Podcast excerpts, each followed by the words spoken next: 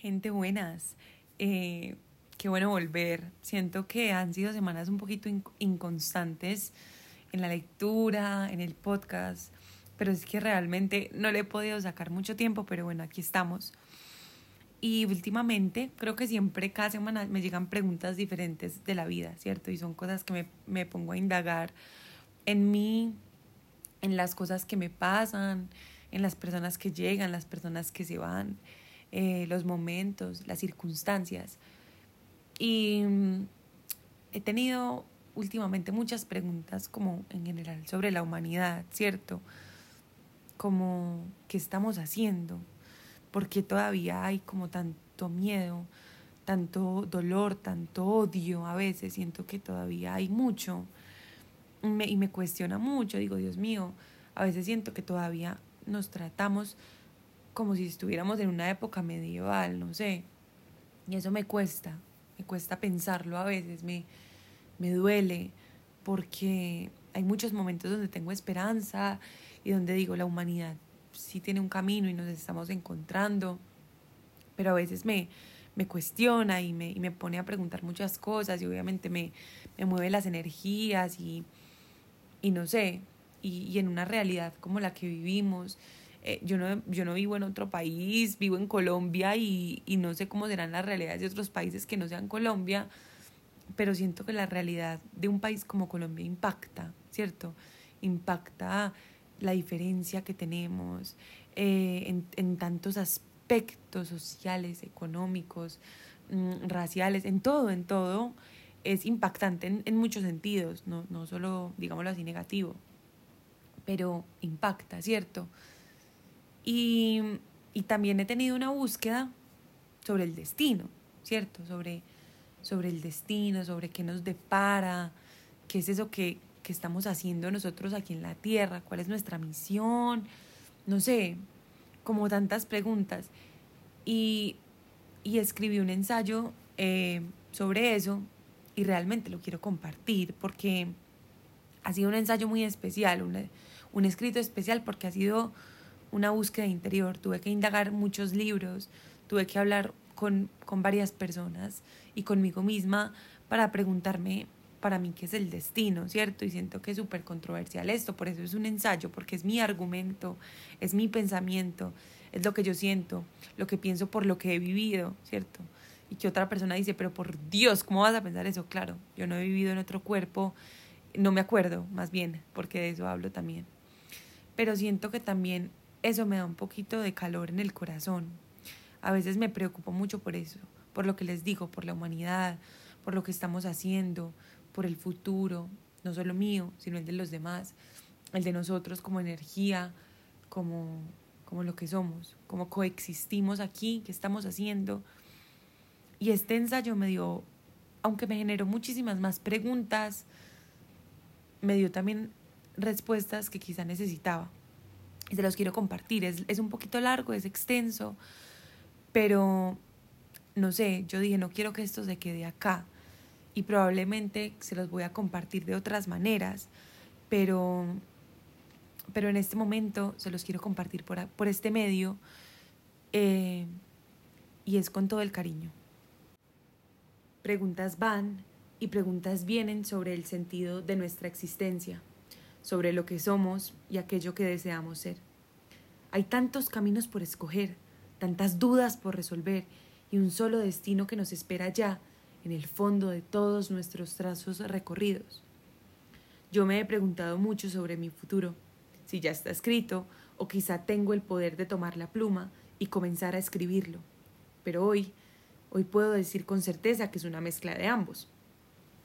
Somos el autor de un libro casi en blanco, que tiene algunas frases implícitas, otras en diferentes dialectos que habría que traducir, y un final tan perfecto para tu libro que ni siquiera es necesario mirarlo antes de comenzar a escribirlo. Es más, es imposible.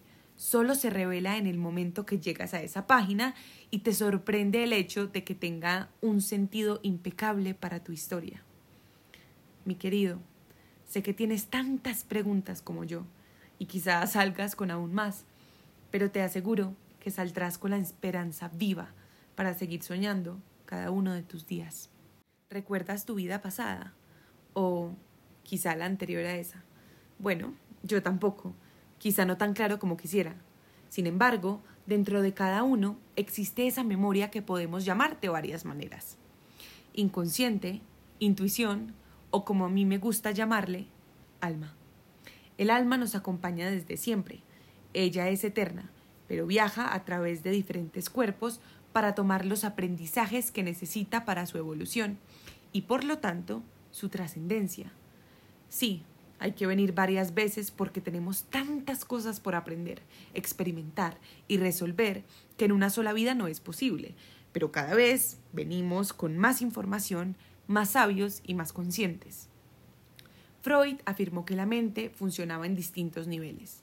Entre ellos está lo que él denominó el inconsciente, el cual almacena toda nuestra experiencia y nos empuja a actuar como actuamos, a pensar como pensamos, a responder como respondemos y a sentir como sentimos. Weiss 2004. Hay quien ha escrito que eso es precisamente el alma, el inconsciente de Freud, y que entre más estemos conectados con el alma, más bella será nuestra trascendencia.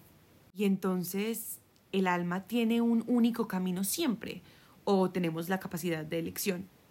Hay una metáfora que me parece perfecta para responder esta pregunta. La vida es como trepar un árbol.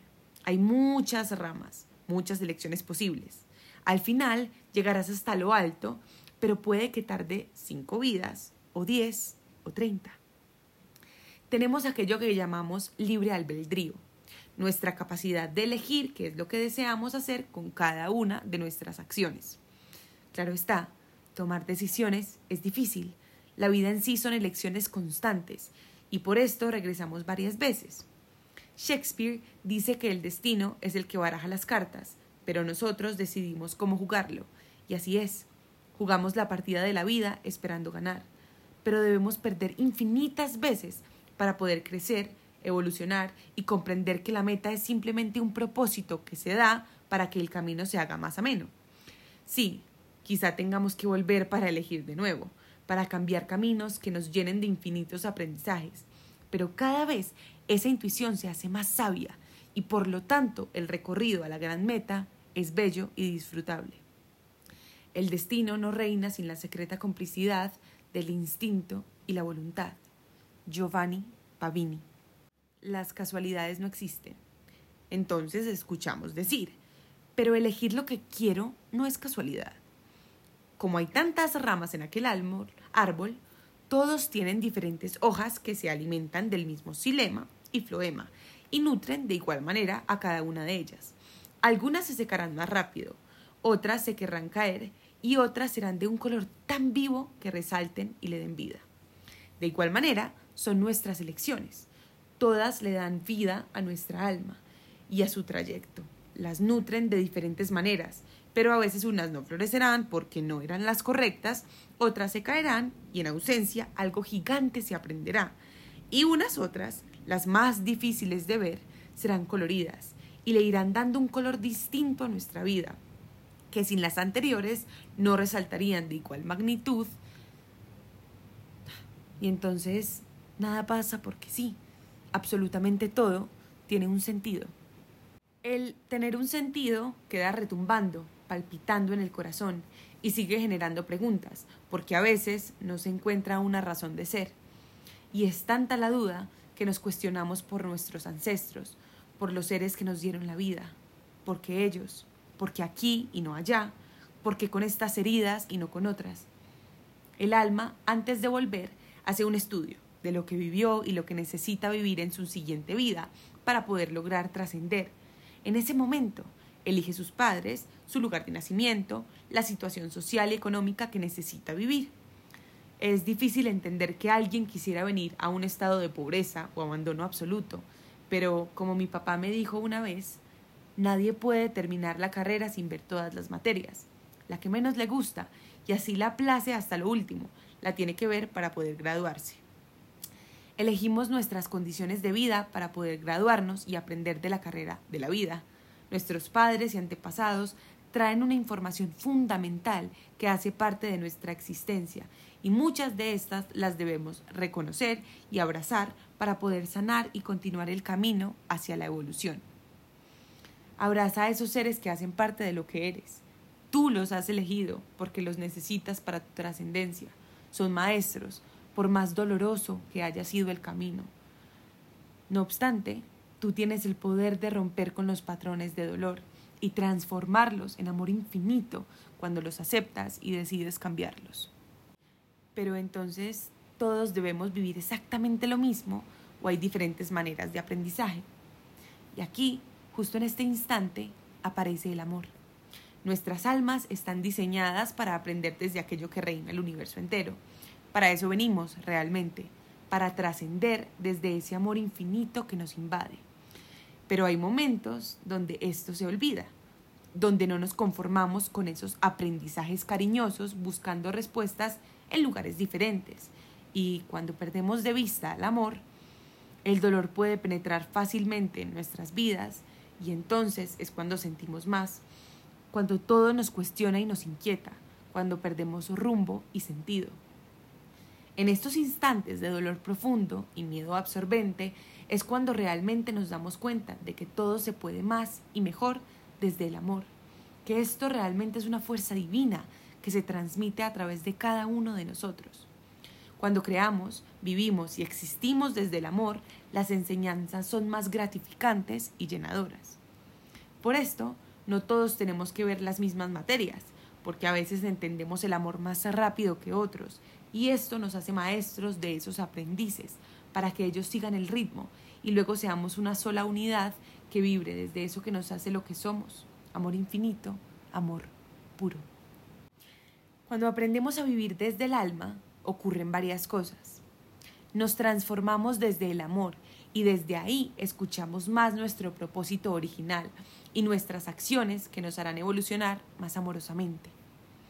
Disfrutamos más nuestro momento presente, sabiendo que nada es casualidad y que cada una de las cosas puestas en nuestra vida son literalmente mágicas, divinas y extraordinarias. Abrazamos aquello que nos ata y no nos pertenece, y por lo tanto comenzamos a soltar esas barreras que no nos dejan dejar ir hacia el lugar donde soñamos y de verdad pertenecemos. Aprendemos a vivir en abundancia, en gratitud, en admiración por la perfección de la vida, aunque a veces haya sido abrumadora y dolorosa. Entendemos que somos infinitos, que la muerte es la entrada hacia una nueva vida, que morimos en cuerpo y nunca en alma, que estamos en un constante devenir, que cada ser es un mundo, pero que el otro también soy yo. Vivir desde el alma es caminar hacia nuestro propio destino, disfrutando el camino con cada pequeña partícula y cada aprendizaje que nos depara la vida. Y esto fue los cuerpos de tu alma hacia un mismo destino. Si alguno le interesa de pronto de dónde saqué toda esta información aparte de mí y mis experiencias de vida y mis maestros personales que son eh, principalmente mi mamá y mi papá, eh, también saqué mucha información de Las casualidades no existen, que es un libro de Borja Villaseca. Eh, la principal fue esta, que es Muchos cuerpos, una misma alma, de Brian Weiss que él también tiene un libro que se llama Muchas vidas, muchos maestros, no me lo he leído, pero es similar. Otro que se llama Sincrodestino, de Deepak Chopra. y de un poco de Este dolor no es mío, de Mark Walling. Mark Walling, bueno. Y bueno, este fue, espero que les haya calentado un poquito el corazón, que les haya sonado y se hayan preguntado cosas, tal vez que no estén de acuerdo con muchas, eso sería muy bacano. Genial, la verdad y tal vez que les resuenen unas.